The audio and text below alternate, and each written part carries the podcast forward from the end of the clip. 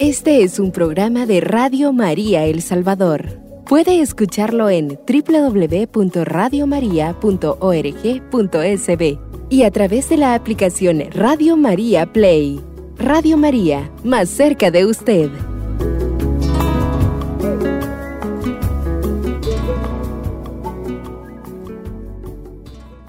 Vamos a continuar con nuestro, nuestra temática la Desiderio Desideravi.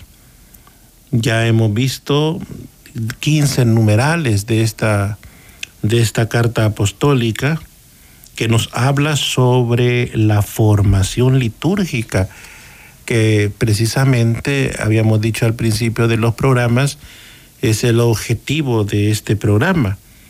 Entonces, qué mejor que empezar con esta carta de la que nos habla el Papa y que será más o menos como la, la línea formativa pues de estos programas en adelante, lo que el Papa nos invita. Bueno, hoy vamos a ver a partir del número numeral 16 de esta carta apostólica que nos habla sobre el sentido teológico de la liturgia, de la liturgia y también el tema de redescubrir cada día más la belleza de la celebración cristiana.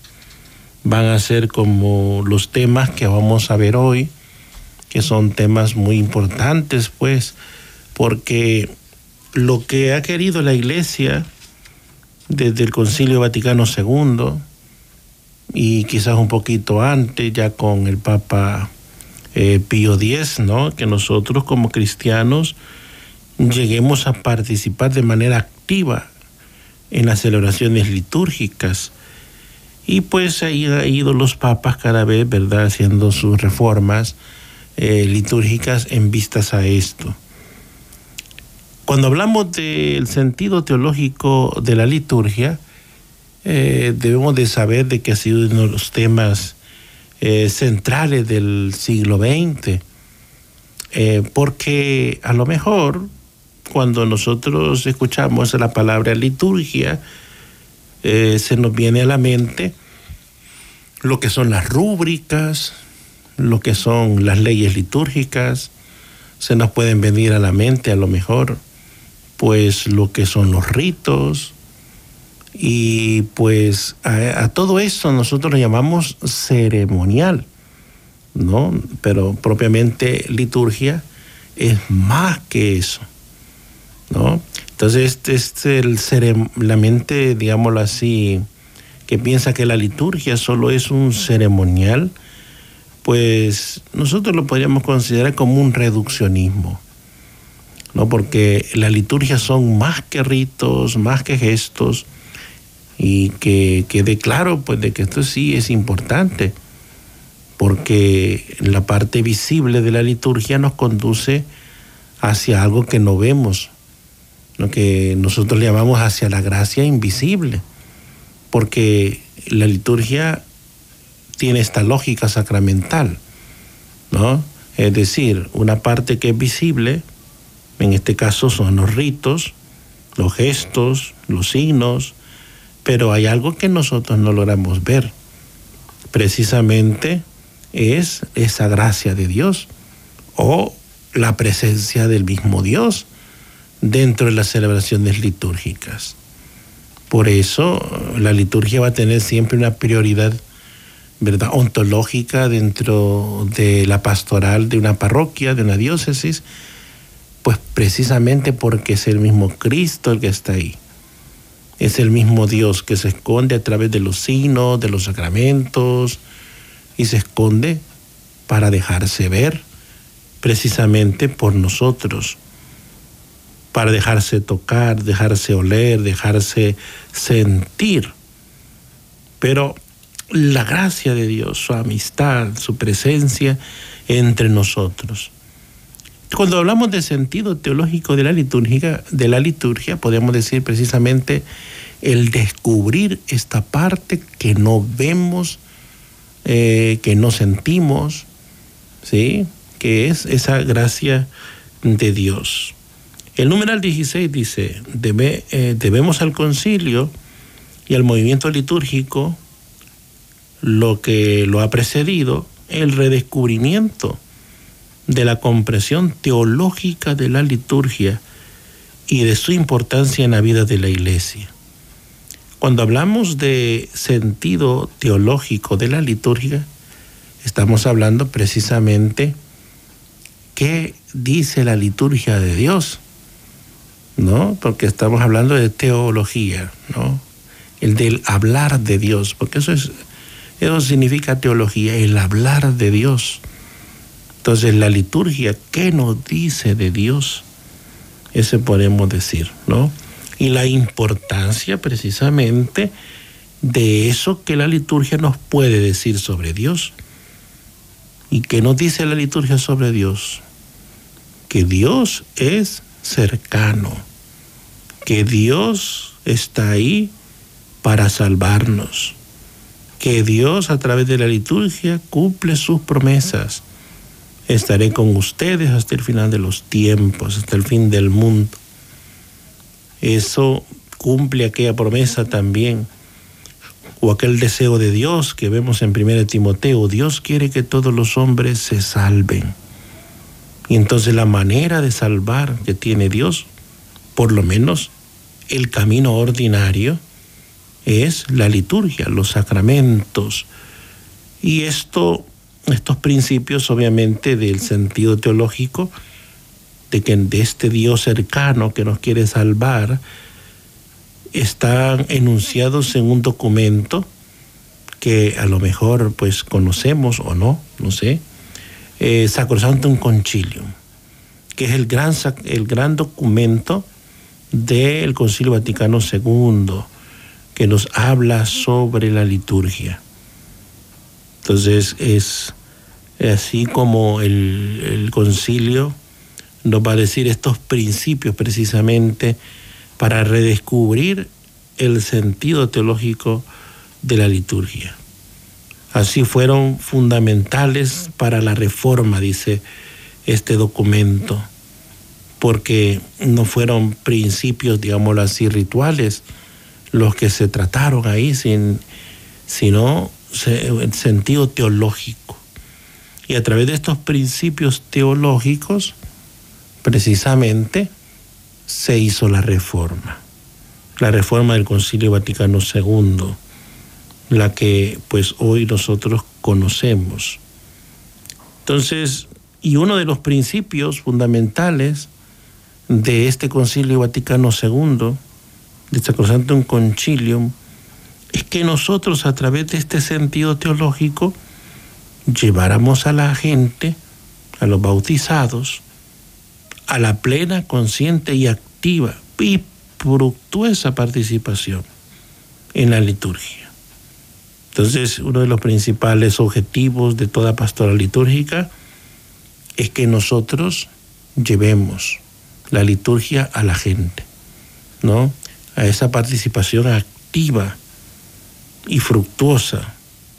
Pero también otro de los principios del Concilio Vaticano II es redescubrir en la liturgia una fuente primaria y necesaria en donde han de beber los fieles el espíritu verdaderamente cristiano. Es decir, que en la liturgia podemos encontrar una fuente de espiritualidad.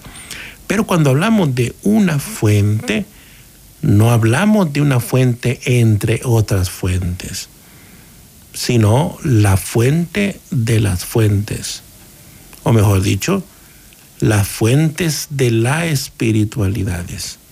¿no? Es decir, es única, sí, la fuente pero es una fuente también en donde otras espiritualidades u otras fuentes de espiritualidad también beben.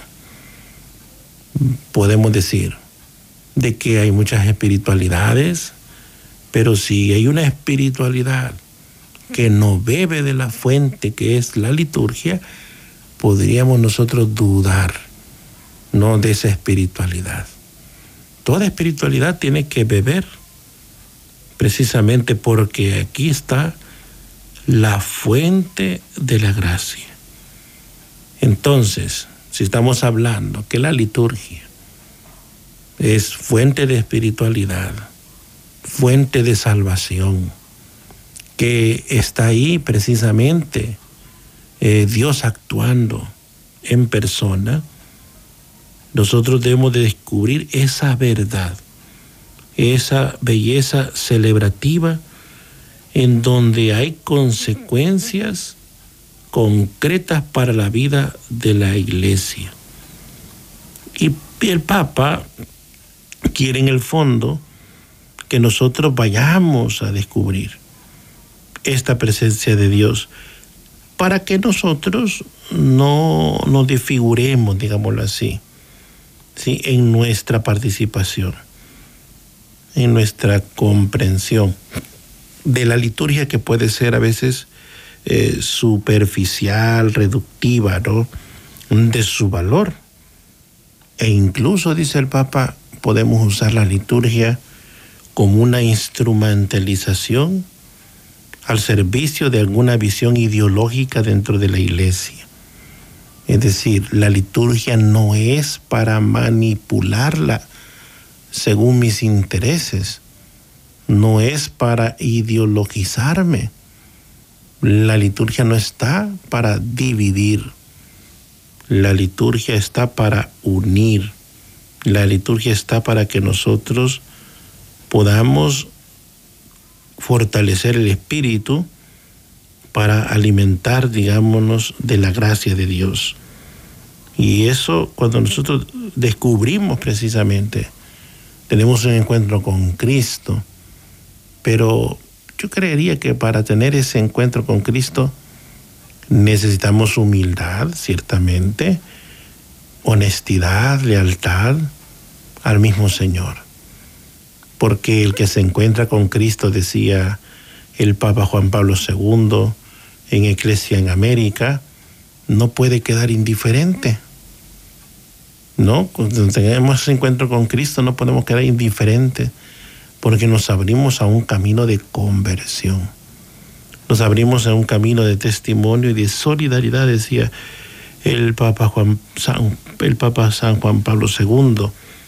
Entonces, creería yo que por nuestros frutos nos pueden conocer. Es decir, si nosotros participamos,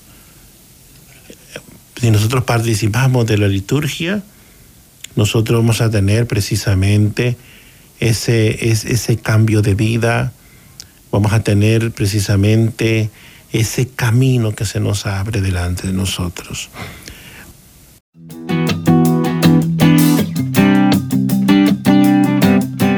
Radio María El Salvador, el podcast, cada vez más cerca de ti.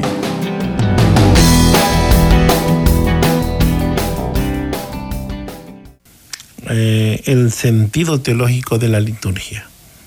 Decíamos que esto es el redescubrir la presencia de Dios en la liturgia.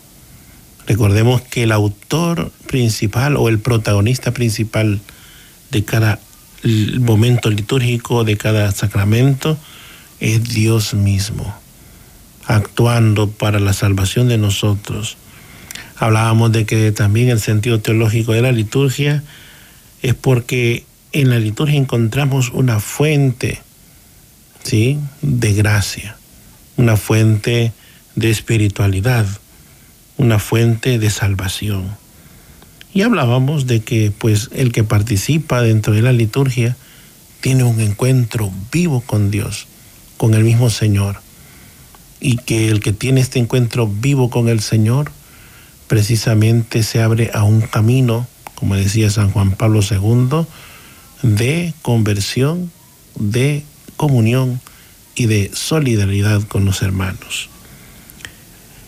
Ahora bien, vamos ahora a estudiar quizás lo que dice el Papa de lo contrario que puede suceder, de no tener un encuentro con Cristo, pero no es porque el Señor no esté, sino que somos nosotros los que nos cerramos a la gracia de Dios y que es el gran peligro que nosotros podemos tener. Participar de las celebraciones litúrgicas y el hecho de cerrarnos a la gracia de Dios, de no ver a Dios o de quererlo manipular. Él habla, y ya lo ha hecho en ocasiones anteriores, sobre la mundanidad espiritual. Es un concepto muy duro. Digo, muy duro porque lo podemos constatar en nuestras parroquias, en nuestras diócesis. Y pues el Papa dice, peligro, el peligro de la mundanidad espiritual, que tiene prácticamente como dos coordenadas en las que nosotros nos podemos ver envueltos. Él habla, en primer lugar, sobre el gnosticismo y habla sobre el neopelagianismo. Cuando habla de gnosticismo, obviamente está hablando del movimiento gnóstico de los primeros siglos de la iglesia, en donde pues se concebía que la persona se podía salvar a través del conocimiento. ¿Sí? Y el neopelagianismo se refiere a, un contemporáneo de San Agustín, el cual decía que nosotros podríamos salvarnos con nuestras propias fuerzas, o él habla sobre la gracia primera, es decir, la gracia creacional es decir, nuestra gracia como criaturas. Pero no por la gracia que viene de Cristo, no era como necesaria. Pero el Papa hablará, pues, de adaptándolo a nuestro tiempo, a aquellas personas ¿no? que a través de un conocimiento o porque conocen de Dios, porque conocen mucho de la iglesia, mucho de la doctrina, pues piensan de que por saber mucho pueden salvarse y los otros, pues peleagianismo, las personas que piensan que pueden salvarse por los méritos, que pueden salvarse por su propia fuerza, prescindiendo en el fondo de la gracia de Dios. Entonces, estas eh, dos tendencias pueden afectarnos a nosotros. Pensar que porque conocemos mucho de Dios, o porque tenemos mérito podemos salvarnos. Entonces la liturgia rompe, dice el Papa, con estas tendencias. ¿Sí? Dice, el primero, es decir, gnosticismo, reduce la fe cristiana al subjetivismo, que encierra al individuo en la inmanencia de su propia razón o de sus sentimientos. A veces pasa esto, ¿no? que somos sentimentales, nos sentimos salvados, nos sentimos santos, nos sentimos, no sé, buenos, a lo mejor, pero solo en el plano subjetivo, no en el plano objetivo, y este es bien peligroso, porque pretendemos a veces tener la razón. Pretendemos nosotros, ¿verdad? saber más que los demás. Esto yo le llamo a veces, ¿verdad? El pecado del buenismo. Somos buenos, solo nosotros, ¿verdad? Y los demás entonces son malos. Los demás, ¿verdad? Son imperfectos. Solo yo soy bueno. Y pensamos de que Dios nos puede salvar, pues según como nosotros pensamos. Por ejemplo, hay católicos que piensan de que no es necesaria la confesión. Dice, bueno, yo me confieso en mi cuarto y ya está. Hay católicos que dicen, no, si no es necesario ir a misa. ¿Verdad? Yo veo la misa aquí, ¿verdad? En la televisión y soy buena persona y ya está. ¿Verdad? Entonces, por ejemplo, este fenómeno post pandemia es bien, es bien, como bien complicado porque hay personas que ya se quedaron con la misa de los medios de comunicación y piensan que ya no es necesario ir al templo, que ya no es necesario ir a comulgar. Hay personas que pues prescinden de Dios porque dicen, no, si yo soy bueno, Dios sabe que al final yo sé que Dios me va a salvar. Entonces no cambian su estilo de vida, no se convierten y van por la vida, ¿no? pensando, no, Dios es bueno, me va a salvar al final. Y pues no. Es decir, el subjetivismo, ya sea pues basado en la razón o en los sentimientos, dice el Papa, es peligroso. El segundo, el neopelagianismo, anula el valor de la gracia por, para confiar solo en las propias fuerzas, dando, dando lugar, dice el Papa, a un elitismo narcisista y autoritario, en donde en lugar de evangelizar, lo que se hace es analizar y clasificar a las personas, en lugar de facilitar el acceso a la gracia, se gastan las energías en controlar a las personas. Esto pasa constantemente en nuestros ámbitos eclesiales. Esto prácticamente está hablando de las personas que se creen más que los demás, ¿no? Que se creen de que porque rezan, que porque van a misa, que porque tienen un, no sé, un puesto dentro de la iglesia, pueden ser mejores que los demás, pueden controlar a los demás, quieren clasificar a quién podemos bendecir y a quién no, ¿verdad? Que quién puede entrar en la iglesia, quién no. Y pues nosotros no podemos tener esta posición.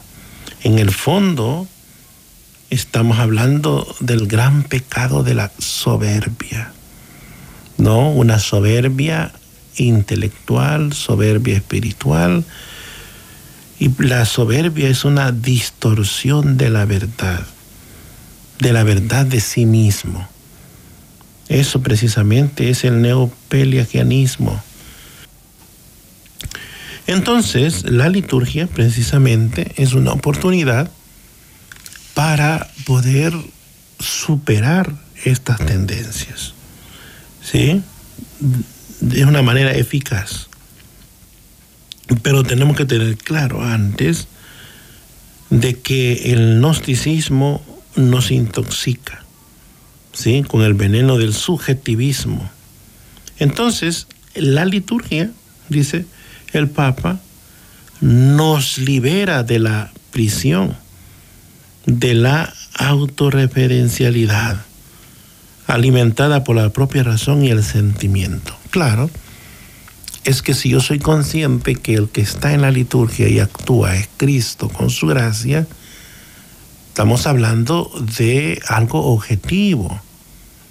Entonces no soy yo el que el referente de mi salvación es el Señor. Por eso va a decir el Papa, eh, perdón, el Concilio Vaticano II, Sacrosanto Concilio número 7, que el que está presente en la liturgia actuando es el mismo Cristo. Por ejemplo, en la confesión, es Cristo quien me perdona. En el bautismo, es el mismo Cristo que me bautiza. En la Eucaristía es el Señor el que me alimenta con su cuerpo de manera objetiva. Sabemos que esos son los caminos ordinarios de salvación. Es ahí en donde yo puedo tener lo que nosotros llamamos la certeza de salvación. En donde no puede caber duda alguna de que he sido salvado por el mismo Cristo. ¿Sí? Entonces, debemos de pensar precisamente que participar en la liturgia es abandonar cualquier criterio personal que yo pueda tener sobre mi propia salvación. La liturgia, dice el Papa, no nos deja solos en la búsqueda de un presunto conocimiento individual del misterio de Dios, sino que nos lleva de la mano, juntos como asamblea, asamblea para conducirnos al misterio de la palabra y los signos sacramentales. Entonces aquí se elimina el yo, ¿no? El yo, el egoísmo profundo que tenemos, porque nosotros no somos islas, somos comunidad. Esto me recuerda mucho lo que decía el beato Rutilio Grande. Dice, la salvación no es, decía él, no es individual, o mejor dicho, individualista, sino que es una salvación en racimo, en mazorca, hablando de la comunidad. Y precisamente así dice el Señor. Yo soy la vid y ustedes son los sarmientos. Cuando eh, se separan, pues se secan. El mismo Señor dice, separados de mí, ustedes no pueden hacer nada. Son secados, ¿verdad? Y echados al fuego, porque se secan, no producen frutos. Estamos unidos a la vid, nosotros, que, o sea, la vid que es Cristo, entonces sí daremos frutos. Y esto es importante. Y la manera de estar unidos a Cristo, sin duda, es la liturgia, la celebración litúrgica. Sobre todo, la Eucaristía. Pero es que es el sacramento que podemos repetir todos los días. No solo los domingos, todos los días. Entonces, el Papa da un paso más y dice, tenemos que redescubrir cada día, dice, la belleza de la verdad de la celebración cristiana. Mire que usa dos términos que son quizás que dos caminos que ha redescubierto precisamente la iglesia para poderse encontrar con Dios. Los dos caminos para encontrar a Dios, que es la belleza y la verdad.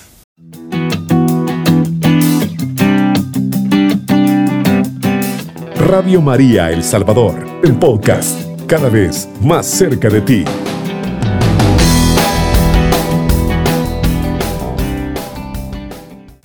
De que tenemos que redescubrir la belleza y la verdad de la celebración cristiana. Estamos hablando de dos caminos de hacer teología, es decir, dos maneras de hablar de Dios. Cuando hablamos de la verdad, hablamos de una reflexión, ¿sí? Hablamos de una meditación, precisamente del acontecimiento de Dios. Y cuando hablamos de la belleza, hablamos de la contemplación de la presencia de Dios. Cuando hablamos, digamos, a través de la verdad, podemos reflexionar, podemos meditar. Y ante la belleza tenemos nosotros que contemplar en silencio y llegar a ese, digamos, conocimiento sapiencial de Dios. Entonces, en la liturgia podemos tener estos dos caminos. El camino de la reflexión de la meditación y el camino de la contemplación. Y los dos, las dos vías nos van a llevar hacia Dios, hacia esa gracia que está ahí. Dirá el Papa sobre el neopelagianismo. Dice, nos intoxica con la presunción de una salvación ganada por nuestras fuerzas. La salvación litúrgica nos purifica proclamando la gratitud del don de la salvación recibida de Dios. Entonces, acá, la primera afirmación que dice, este, esta soberbia este, del neopeliganismo, en donde nosotros cometemos un pecado, porque cuando hablamos de presunción es un pecado. La presunción consiste en sabernos salvados por Dios, pues, pero no una certeza que proviene del amor o de la esperanza, sino el como exigir de parte de Dios la salvación. Es Dios, ¿verdad?, que me tiene que salvar. Es Dios que ya me ha salvado y punto. Y haga lo que haga, pues no, yo estoy salvado. Esa es una época de presunción. También la presunción tiene que ver cuando nosotros decimos, el fulano de tal ha muerto, y está condenado, ¿verdad? Eso es un pecado de presunción, incluso el presumir, el asumir que nuestros familiares están salvos, ¿verdad? Y no rezan, no ofrecen misas por sus difuntos, ¿verdad? Eso es presunción. Entonces es un pecado muy grave. Pero aquí está hablando de la presunción de nuestra salvación. Es decir, Dios me ha salvado por mi propia fuerza, por mis propios méritos. Entonces, la celebración litúrgica nos purifica, ¿por qué? Porque nos revela que en realidad la salvación es un don gratuito, ¿sí? Que nosotros recibimos a través de la fe.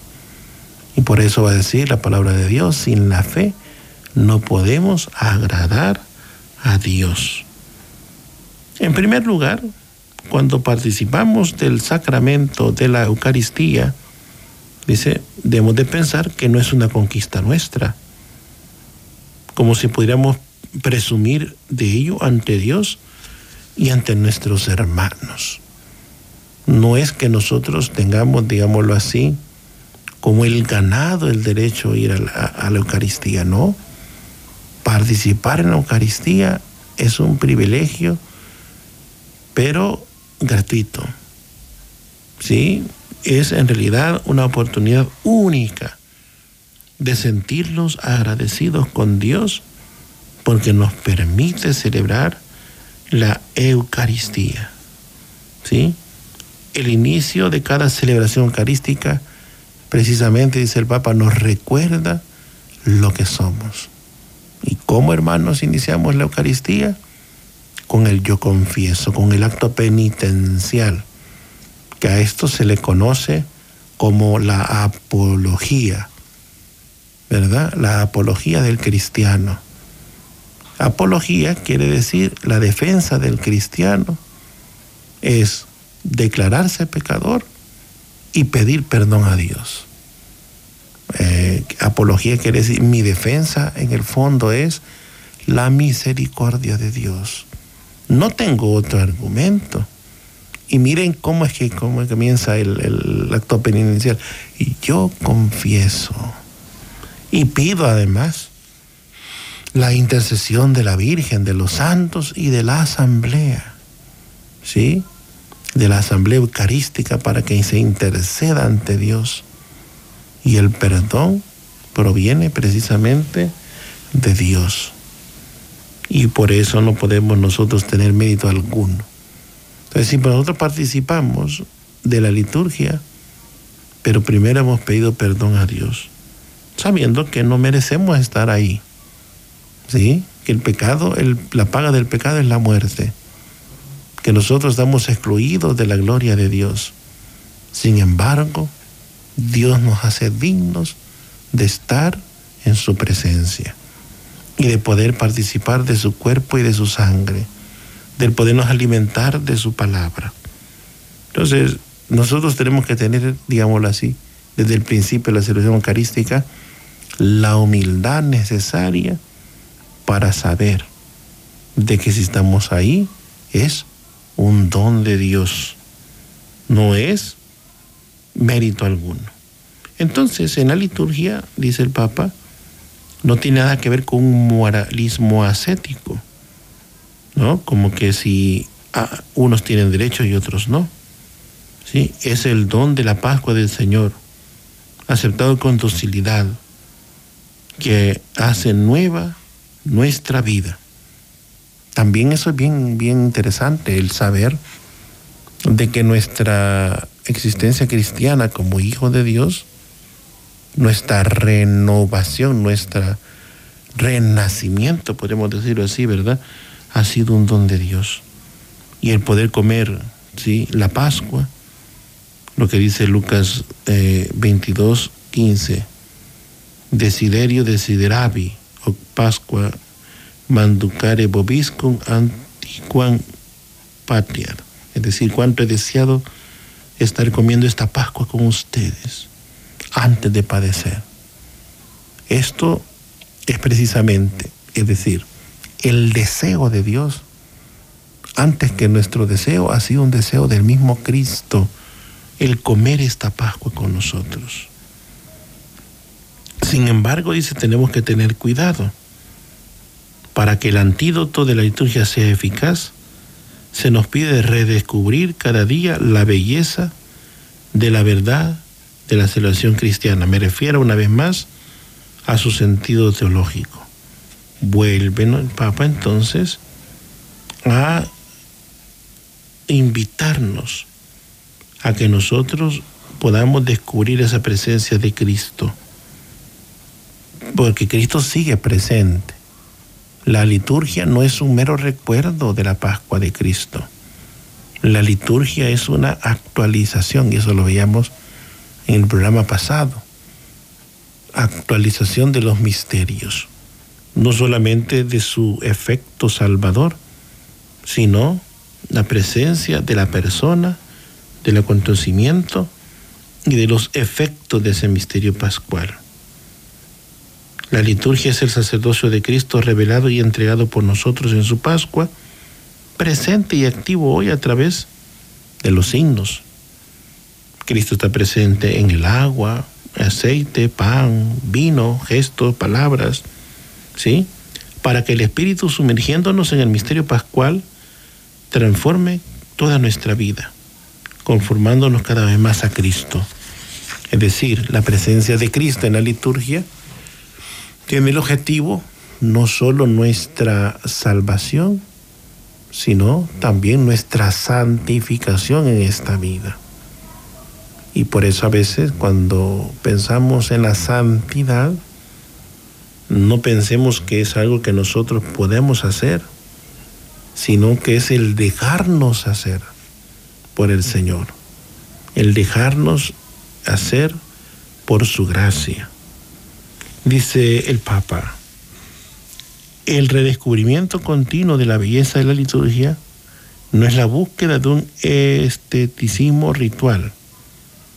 Está diciendo el Papa aquí la tendencia a pensar de que cuidar la liturgia es el cuidar la belleza de un rito en específico. ¿Sí? que nosotros podamos complacernos en la formalidad exterior, ¿sí? O en la satisfacción escrupulosa de la observancia de, los, de las rúbricas. a este error nosotros llamamos el rubricismo. No, no estamos hablando precisamente del observar los ritos, porque eso es bueno. O sea, observar las rúbricas pero el pensar de que la belleza de la liturgia está en la exterioridad, ahí está el defecto. Y yo creería que hablando de la liturgia y del encuentro con Cristo, precisamente la Eucaristía es, digámoslo así, un momento de encuentro con Cristo en donde nosotros podemos unir nuestra existencia a la, presencia de Dios. Este es un programa de Radio María El Salvador. Puede escucharlo en www.radiomaria.org.sb y a través de la aplicación Radio María Play. Radio María, más cerca de usted.